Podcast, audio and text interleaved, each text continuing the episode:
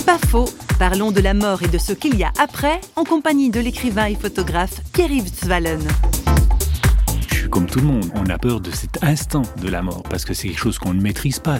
Donc on peut pas se dire voilà ça je sais faire. Par contre, l'après, si on a déjà goûté un peu à la personne de Dieu, à son intimité ici, après ça ne peut être que génial parce que c'est la continuation de la vie qu'on mène ici, mais en mille fois mieux. C'est vrai qu'il y a des gens qui imaginent que le ciel ce sera tout à fait autrement. Moi je crois pas. Je crois que Dieu nous a créés sur un concept qui est assez proche de sa propre réalité. D'ailleurs, la Bible nous dit que nous sommes créés en image de Dieu.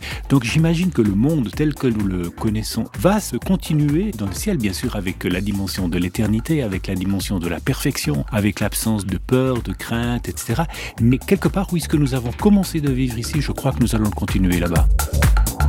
C'est pas faux, vous a été proposé par parole.ch.